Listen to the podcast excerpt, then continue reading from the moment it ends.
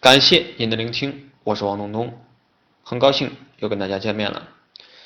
大品牌和小品牌最大的区别就是，当屌丝还在纠结招商广告预算的时候，大品牌的品牌宣传就已经开始了。未来一定是大品牌的时代，小品牌在未来的发展中一定会被慢慢的淘汰出局。无论是哪种商业模式，最后能够成功的肯定是那些有影响力的品牌。同样是做微商，你选择大品牌还是选择一些不知名的草根品牌，付出同样的时间和成本，但结果肯定是有天壤之别的。我们经常讲。不要输在起跑线，你的选择往往也就决定了你的结果。在一些草根品牌上花费十倍的努力，或许比不上在大品牌上面一倍努力的结果大。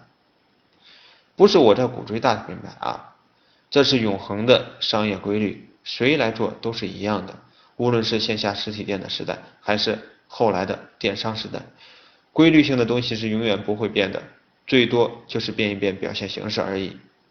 俗话说，没有对比就没有伤害嘛。对于我来讲，我希望这个行业好起来，希望进来的品牌商都能够做好自己的项目。只有大家都好起来了，我的日子才有机会好起来。所以，我愿意每天分享一些我认为有价值的给大家，想以此推动大家的前进，哪怕是一丁点儿的推动，我认为也是值得的。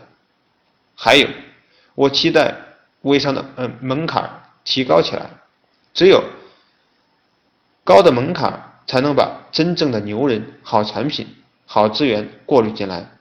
如果是这样，微商也就有机会堂堂正正的活着了。最近呢，我没有上班，算是休生养息吧。于是，我有机会空下来看看书，思考一下自己的未来。莫名其妙的进入到微商这个领域，但我很控制自己的欲望，一路走到了今天。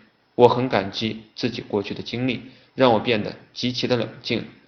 我经常说，人生不是得到就是学到，正是这种不确定性，才让人生变得丰富多彩。